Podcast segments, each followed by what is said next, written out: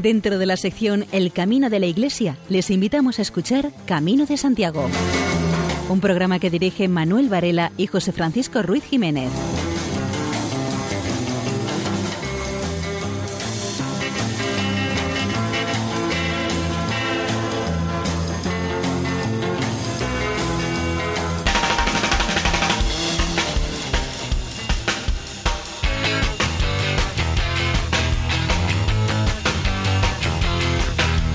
Queridos oyentes, les damos la bienvenida a una nueva edición del programa Camino de Santiago en la sintonía de Radio María. Durante la siguiente hora recorreremos a través de las ondas la ruta jacobea, ancestral pero siempre actual. Les invitamos a que echen a andar mentalmente con nosotros.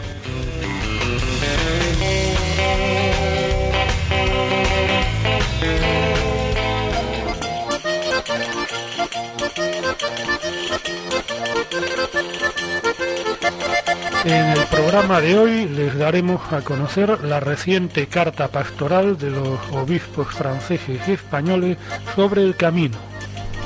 También habrá editorial, poesía, noticias y las secciones de Peregrino de la Actualidad y símbolos. Y entre unas cosas y otras iremos escuchando las distintas partes de uno de los temas del disco Santiago, del grupo musical irlandés The Chieftains.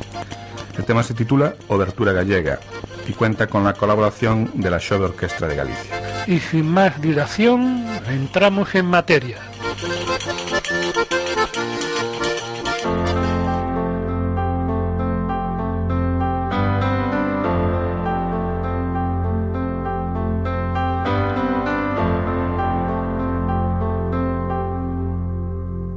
El camino es el que nos enseña la mejor forma de llegar y nos enriquece mientras lo estamos cruzando. El camino primitivo, si lo seguimos, nos enseña la forma más sencilla para llegar al final, de la meta deseada que nos otra que la llegada a Santiago. En este, mientras vamos caminando, nos va enriqueciendo en todos los sentidos. El poder de reflexionar sobre uno mismo, el silencio con el que nos vamos a encontrar en las etapas que van descubriendo, por este hermoso camino que, como dice su nombre, es el primitivo, el primero que usaron los primeros peregrinos que se acercaron al recién descubierto sepulcro del apóstol. Siempre por el norte de España, puesto que el resto está dominado por el Islam. Si no tenemos prisa por llegar, podemos ver muchas cosas que nos han dejado durante todos estos siglos las huellas de los peregrinos. Saber qué es la provincia de Lugo, por dónde discurre este camino, nos dice la importancia que tuvo durante muchos años que han situado cinco hospitales para peregrinos distribuidos a lo largo de este. Si te gusta la tranquilidad, apúntate sin dudarlo a hacer este camino. No está muy transitado o masificado. Todo lo contrario, vamos a encontrarnos solos durante muchos tramos del mismo. La ventaja de que puedas disfrutar de la naturaleza en toda su belleza por ti solo. Es un buen camino para encontrarnos en nosotros mismos, para poder profundizar de todas estas cosas que nos preguntamos muchas veces y no encontramos la respuesta. Este tiempo que vamos a emplear en completarlo, podremos obtener muchas de esas respuestas, que después podemos llevarlos al resto de nuestra vida. Aquí aún las personas que moran alrededor de te van a ayudar en todo, te sientan a compartir con ellos su mesa e incluso te agradecen que aceptes la invitación. El camino te va a enriquecer en tus conocimientos de la naturaleza, pues en muchos tramos te parece que es la primera vez que se cruza.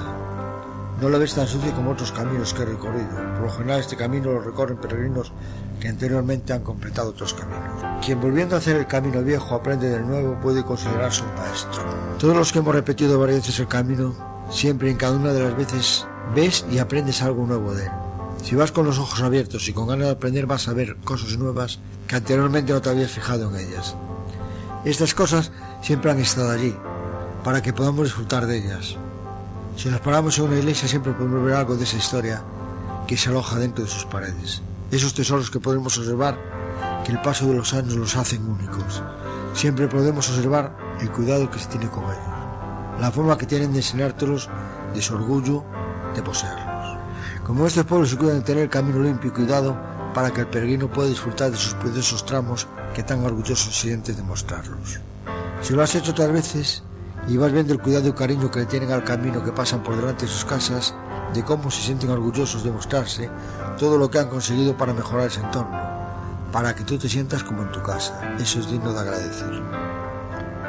Uno, por muy veterano que sea, no debe de considerarse un maestro, al contrario, siempre se debe de considerar un alumno. Siempre tiene que tener los sentidos abiertos para aprender todo lo que está aconteciendo en el camino. Siempre hay cosas nuevas que aprender, para poder disfrutar y transmitir a los demás, para que ellos a su vez disfruten como hemos disfrutado nosotros.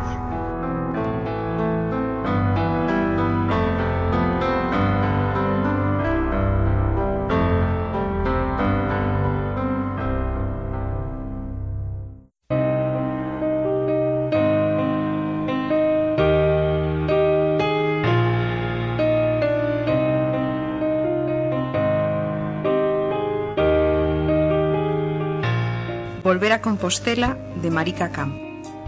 Volver a Compostela, peregrinar acaso sin estrellas en la noche, equivocándose en el camino, más soñando un encuentro bajo la carpa gigante de las manos del Padre que aguarda.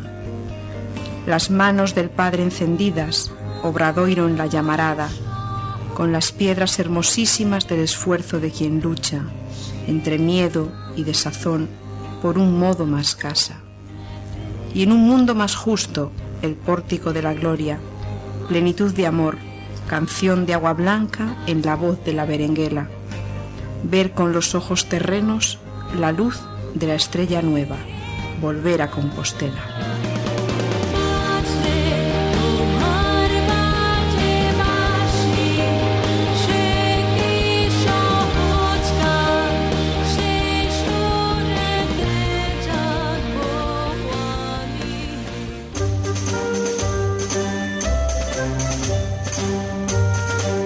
Hace unas semanas tuvo lugar en la ciudad francesa de Bayona un encuentro de obispos y delegados del Camino, cuyas diócesis están relacionadas con el itinerario del Camino francés a Santiago.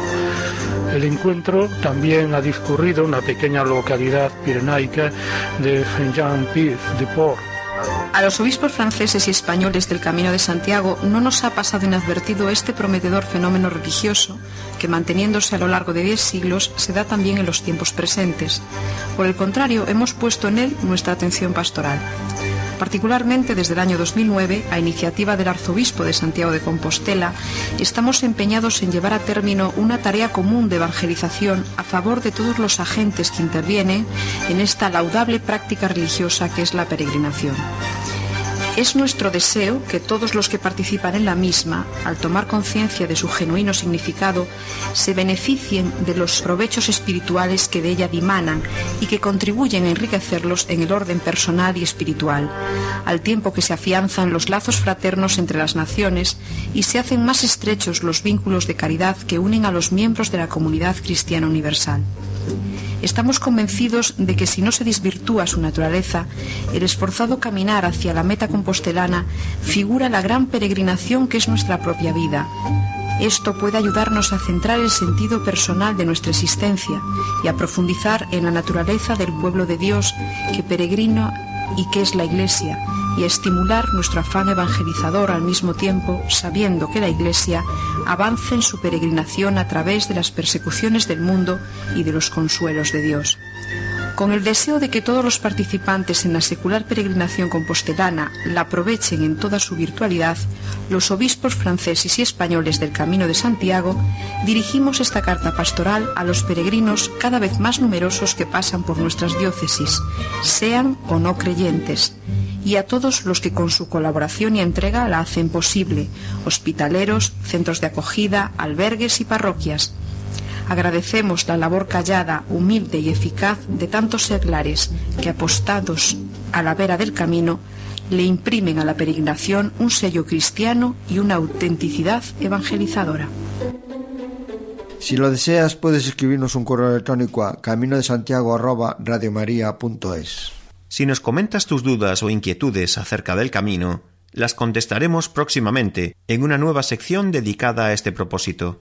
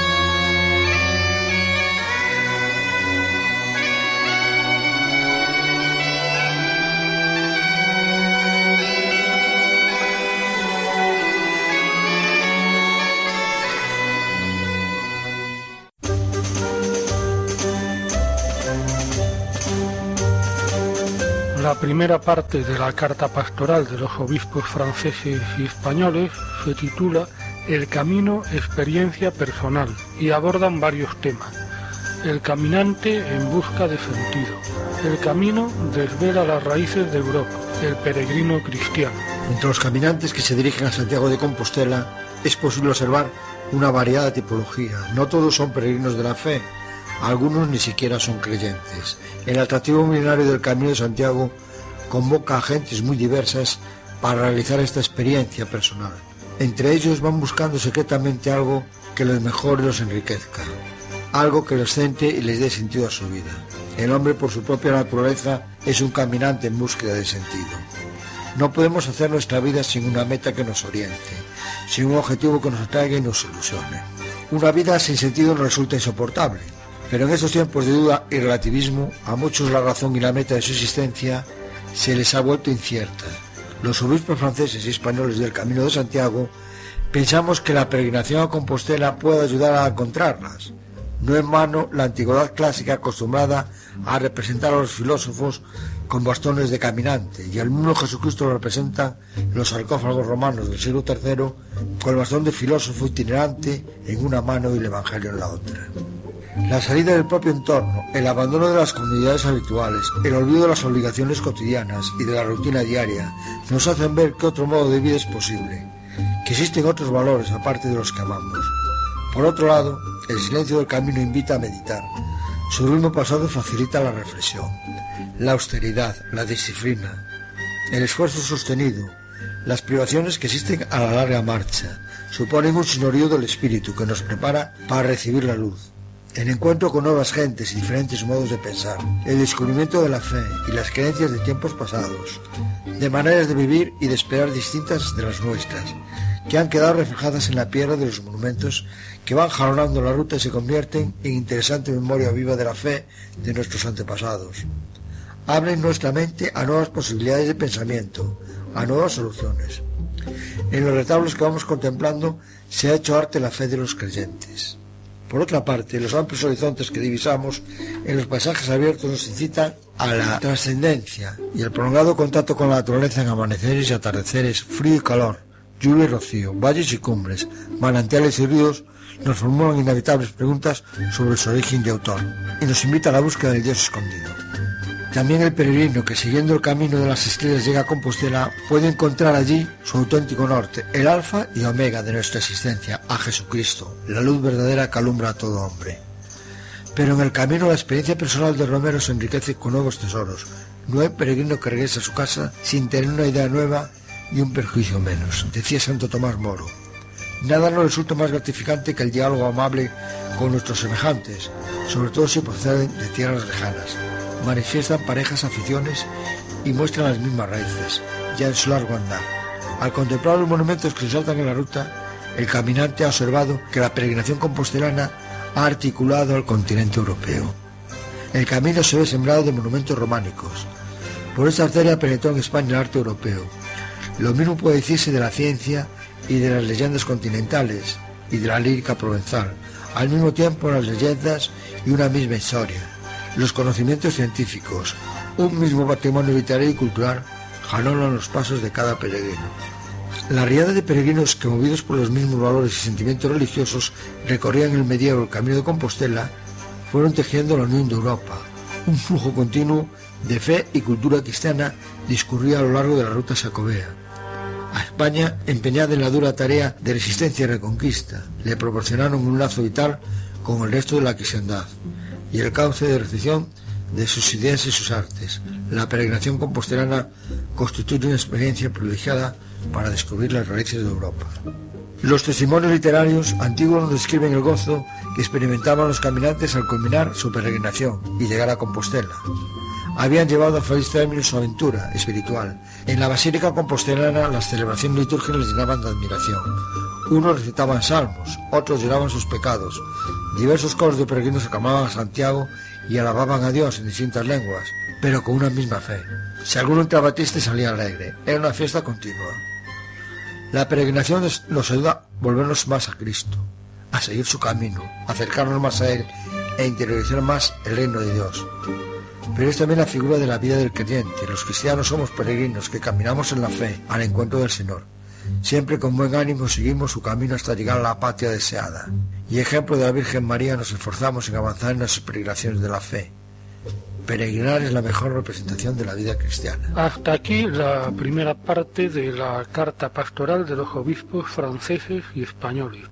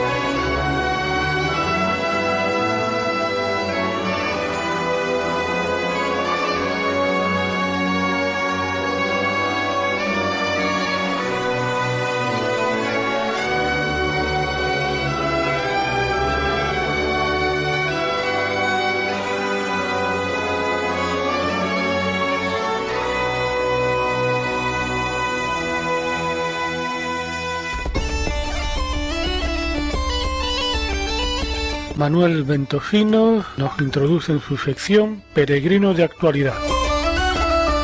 Una experiencia de un día de una de las etapas más bonitas que tiene el camino francés, la de Cebreiro a Tracastela. Un grupo de amigos queríamos homenajear a una de nuestras compañeras que nos había dejado este año.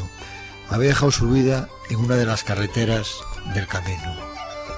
Llegamos al Cebreiro una mañana, son las 8 de la mañana, y era precioso ver el cerrero como estaba.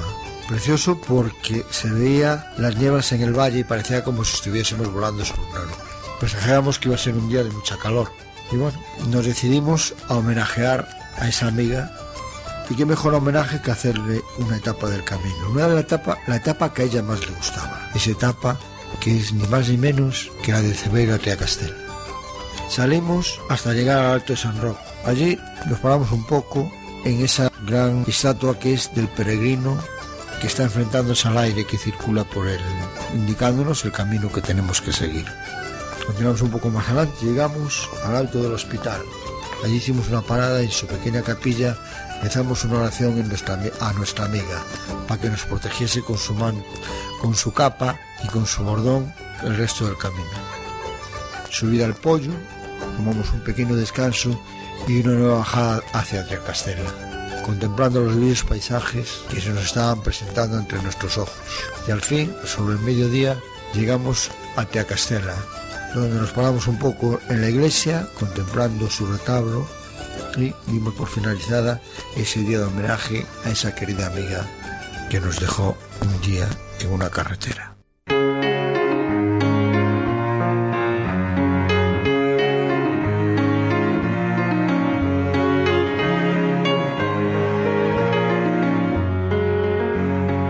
En la sección Símbolo del Camino, María José López nos habla del arte en la ruta jacobea. El arte es una manera del lenguaje que sirve para comunicar el mundo mental de quien lo realiza. Conocer las materias, las técnicas o procedimientos, las formas, las figuras y los significados de las obras de arte es entender el mensaje cultural y mental que componen la ideología de un pueblo y de un determinado lugar y tiempo histórico. El arte es un silencio y para oírlo es necesario preguntar. La respuesta se ofrece en forma simbólica casi siempre, cuando se trata de mensajes sagrados y religiosos, pero suele ser más directa cuando no hay un contenido religioso. El arte de la peregrinación jacobea corresponde a varios momentos históricos y culturales que van desde las culturas llamadas perrománicas, pasando por el románico, el gótico, el renacimiento y el barroco.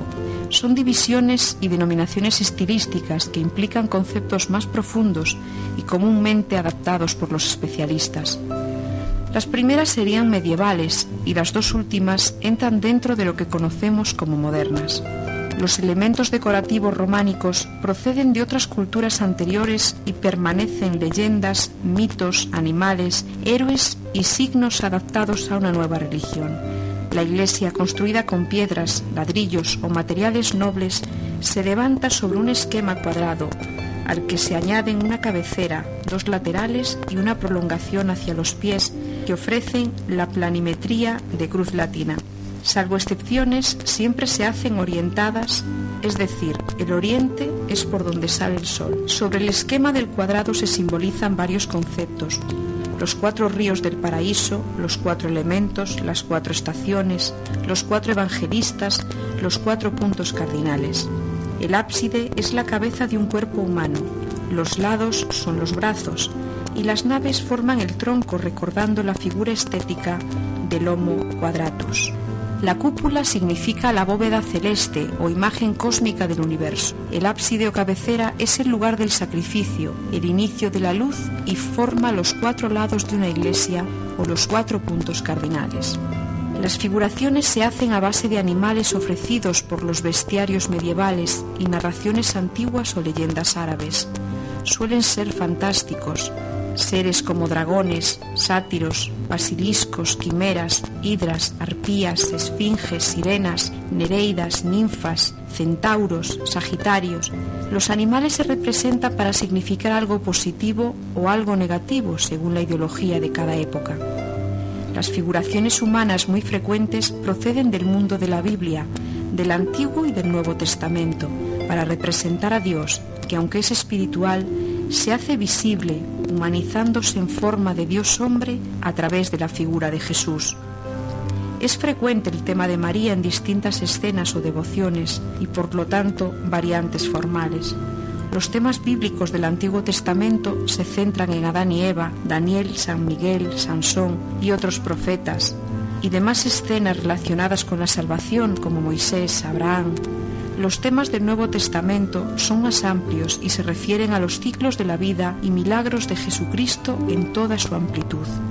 Hay épocas más simbólicas como el periodo románico, que utiliza fundamentalmente los capiteles de puertas y de claustros para la figuración, y sobre todo las portadas y los muros interiores para los programas pintados.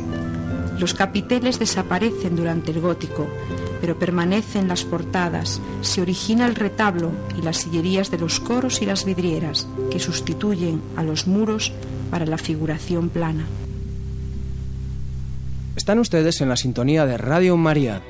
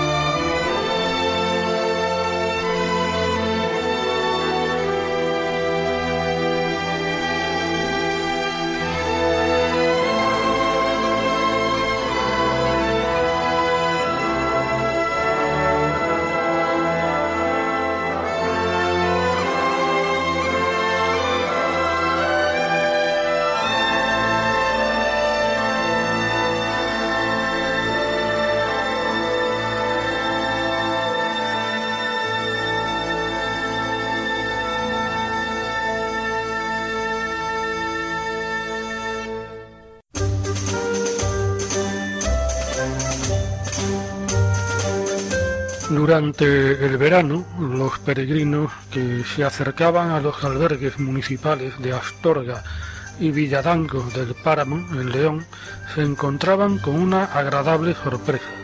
La sorpresa era un tratamiento gratuito de podología y fisioterapia. Estudiantes de la Universidad Miguel Hernández de Elche ofrecían este tratamiento a los que lo necesitaban. Las ampollas y las contracturas son los problemas más frecuentes que sufren los que realizan el camino. Andar mucho y cargar con la mochila tarde o temprano pasa factura. Los universitarios se reparten entre el albergue municipal de Villadangos y el de Astorga. Allí les dan alojamiento y trabajo durante una semana.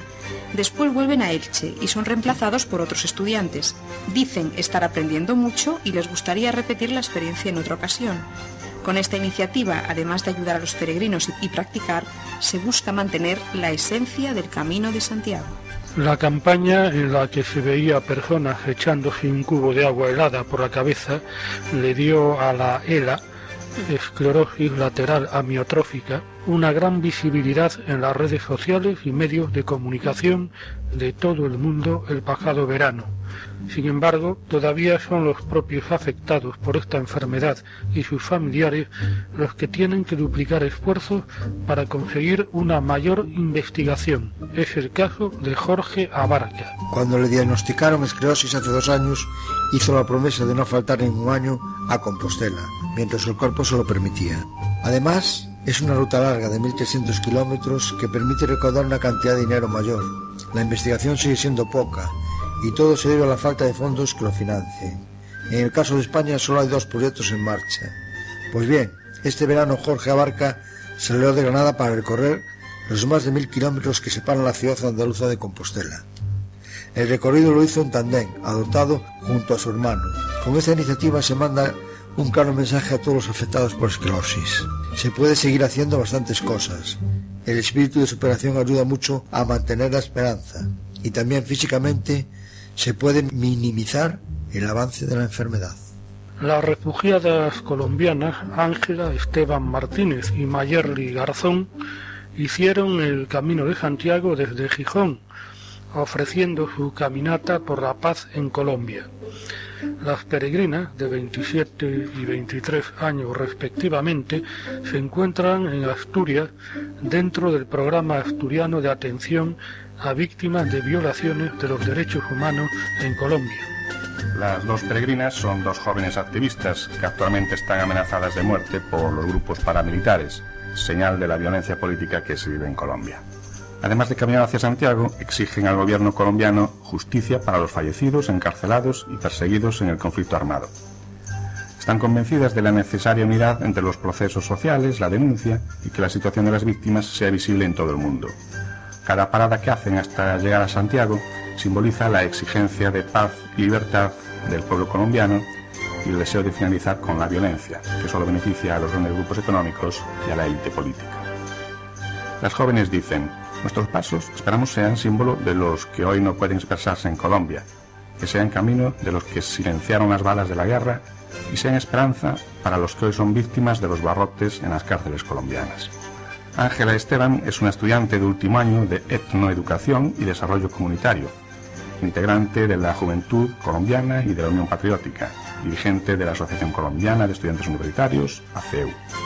Ha sido amenazada de muerte por el grupo paramilitar Águilas Negras. La otra joven se llama Mayerly Garzón. Es abogada, defensor de derechos humanos, integrante del colectivo Soberanía y Naturaleza y de la Coordinadora Nacional Minero Energética, miembro del Congreso de los Pueblos con experiencia en defensa jurídica de las víctimas de las empresas mineras. Un grupo de alumnos rescata del olvido el trazado del camino inglés desde Muro, a la provincia de La Coruña, a Santiago. 15 días han estado indagando en la historia del camino inglés tres estudiantes de interpretación y educación ambiental para recuperar el recorrido que antiguos peregrinos que llegaban por mar hasta Muros completaban por tierra hasta culminar su trayecto en Compostela.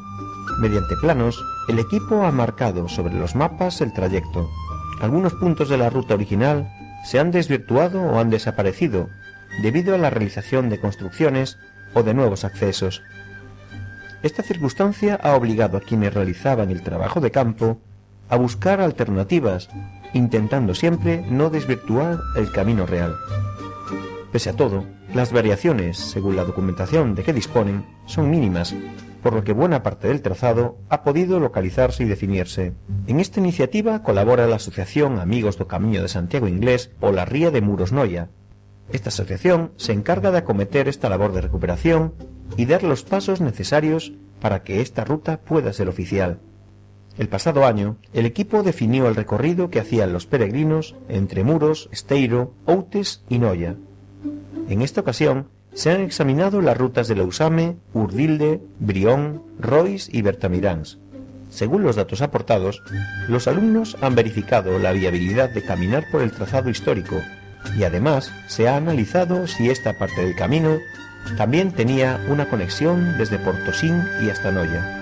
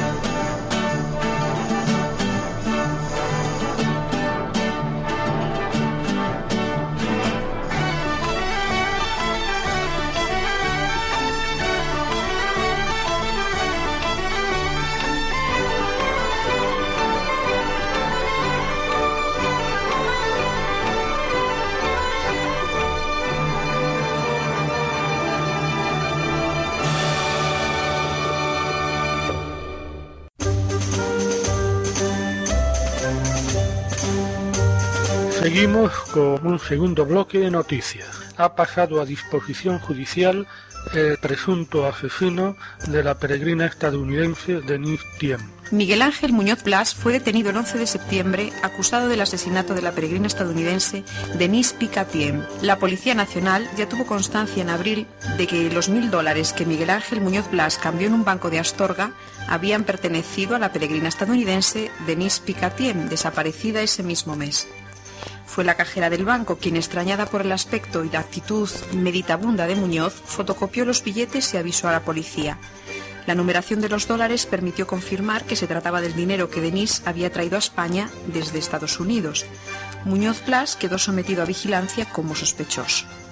El incremento de la presión policial hizo que Miguel Ángel Muñoz Blas decidiera poner tierra de por medio, abandonó Astorga en autobús y no se supo nada más de su paradero hasta que fue encañonado y detenido en Grandas de Salime.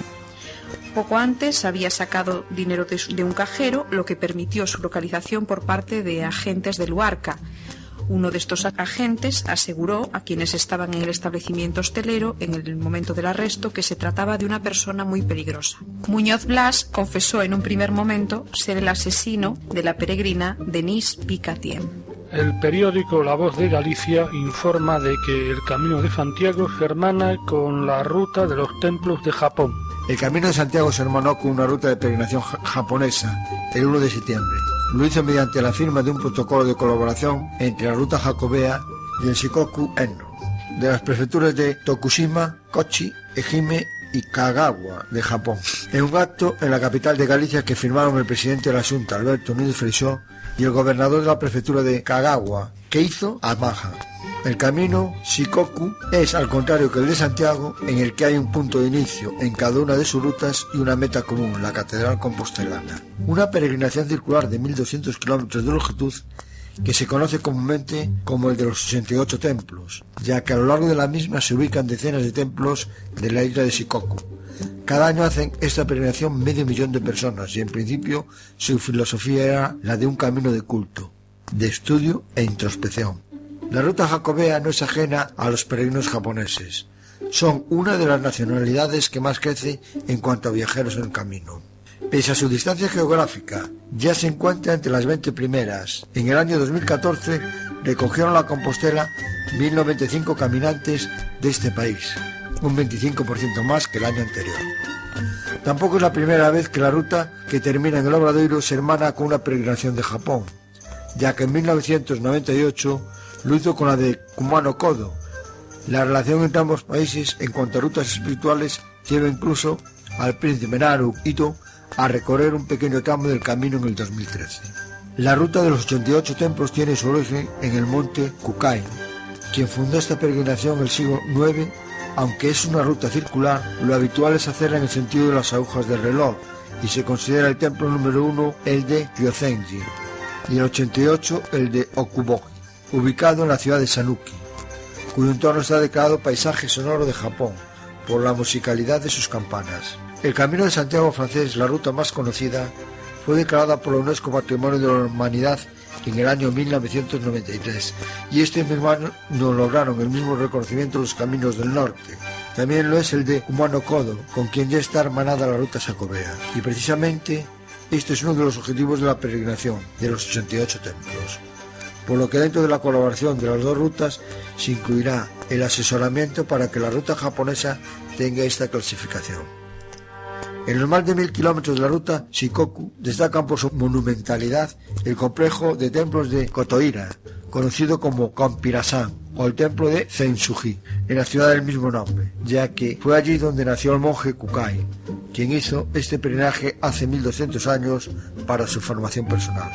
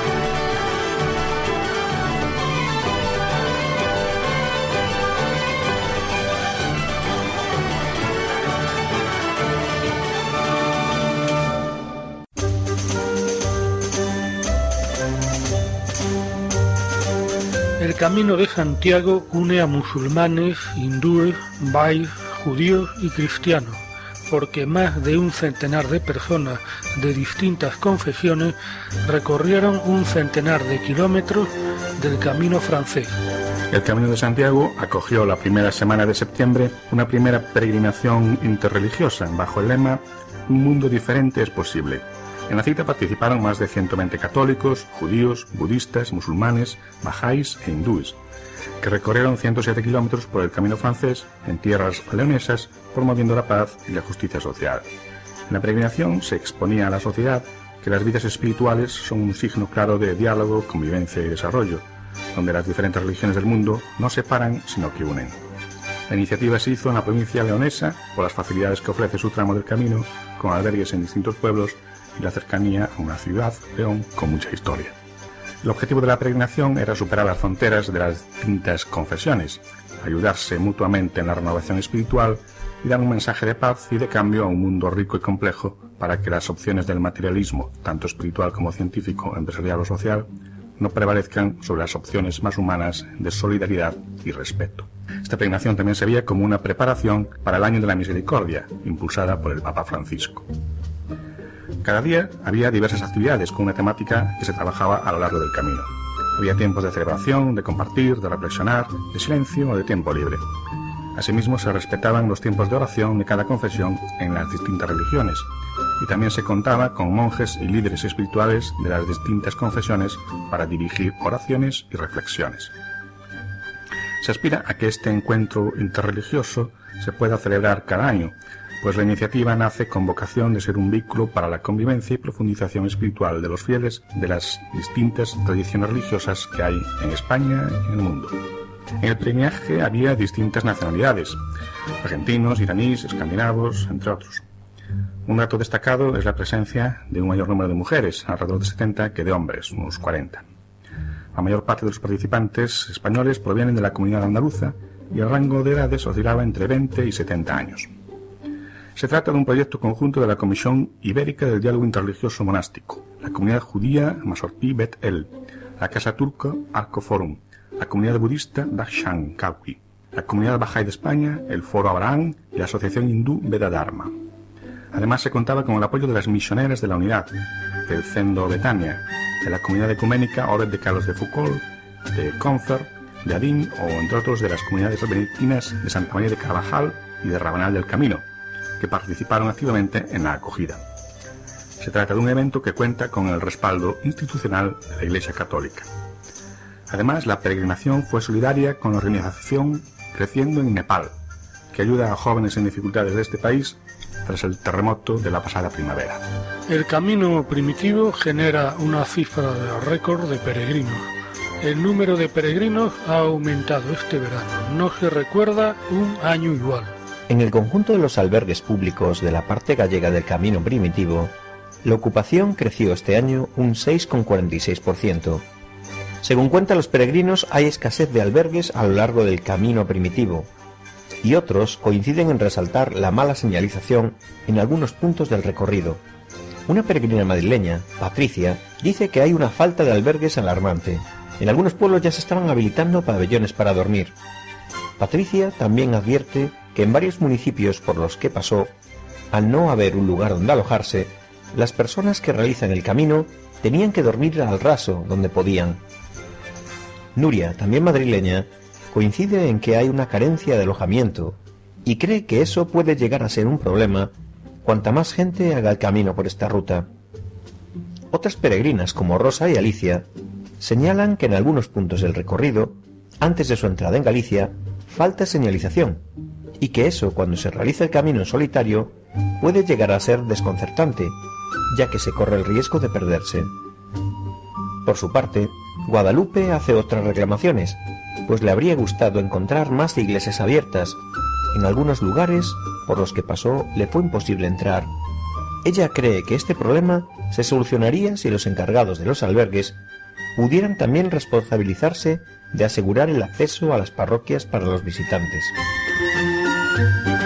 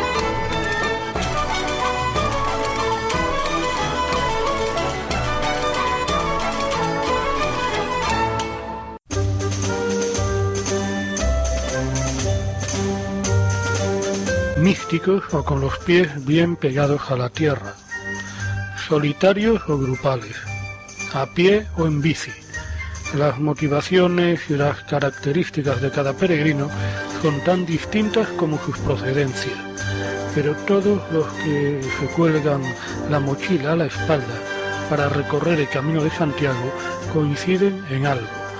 La experiencia toca, tanto que hasta puede llegar a enganchar.